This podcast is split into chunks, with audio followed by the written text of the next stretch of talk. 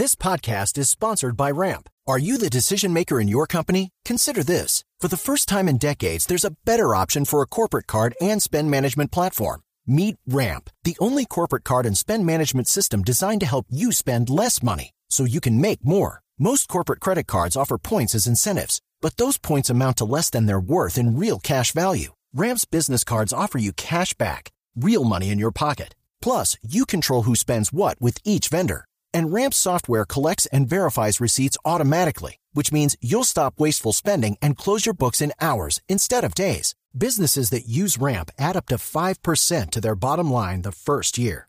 If you're a decision maker, adding Ramp could be one of the best decisions you've ever made. And now get $250 when you join Ramp for free. Just go to ramp.com slash easy. Ramp.com slash easy. R-A-M-P.com slash easy. Cards issued by Sutton Bank and Celtic Bank members of DIC terms and conditions apply. Ricardo Ospina es periodista. Está en Mañanas Blue. 6 de la mañana y 27 minutos. La situación de Colombia ha sido seguida muy de cerca por el Papa Francisco, incluso mucho antes desde su elección como sumo pontífice en el año 2012. Esa cercanía ha sido aún más notoria durante los primeros días de este año, porque Francisco no solamente ha hecho referencia a dos eh, situaciones difíciles que afronta nuestro país, sino que además tiene previsto reunirse el próximo viernes con el presidente Gustavo Petro en el Vaticano.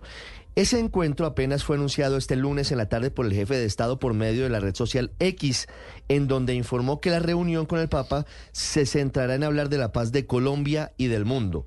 La reunión de este viernes con el Papa Francisco será la primera desde la llegada del presidente Gustavo Petro al poder el pasado 7 de agosto del 2022, seguramente solicitada desde hace varias semanas y coincide con la visita que hizo el pasado 14 de diciembre la vicepresidenta Francia Márquez al sumo pontífice.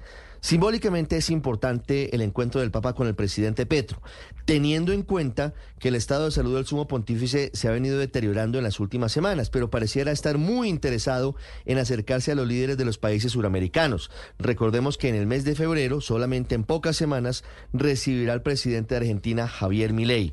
El Papa Francisco en las últimas semanas no solamente dedicó unas palabras a las familias de los 39 fallecidos por una luz en la vía entre Medellín y Quibdó, sino que también envió un mensaje claro a la guerrilla del ELN pidió la liberación sin condiciones de todos los secuestrados, precisamente en el momento en el que el máximo cabecilla de ese grupo, alias Antonio García, había justificado ese abominable crimen diciendo que ellos debían tener algún mecanismo de financiación antes de un eventual proceso de paz que sea exitoso, porque el ELN nunca ha dicho que va a entregar las armas. ¿Por qué es importante esta visita del presidente Petro y por qué son importantes esas palabras del Papa Francisco?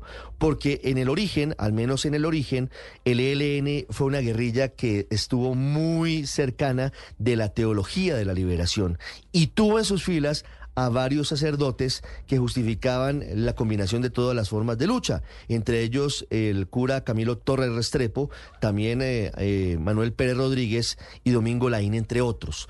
Por eso es clave saber si hoy esa guerrilla, el ELN, sigue siendo cercana o sigue teniendo vasos comunicantes eventualmente o sigue copiando a los jerarcas católicos algunos mensajes y podría aceptar este mensaje del Papa Francisco que sería la mejor noticia para los secuestrados en Colombia. En caso contrario, quedaremos en el escenario que todos lamentablemente sospechamos y es que hoy el ELN no es más que una simple banda de criminales sin ningún tipo de ideología y que no copia con ningún tipo de situaciones humanitarias.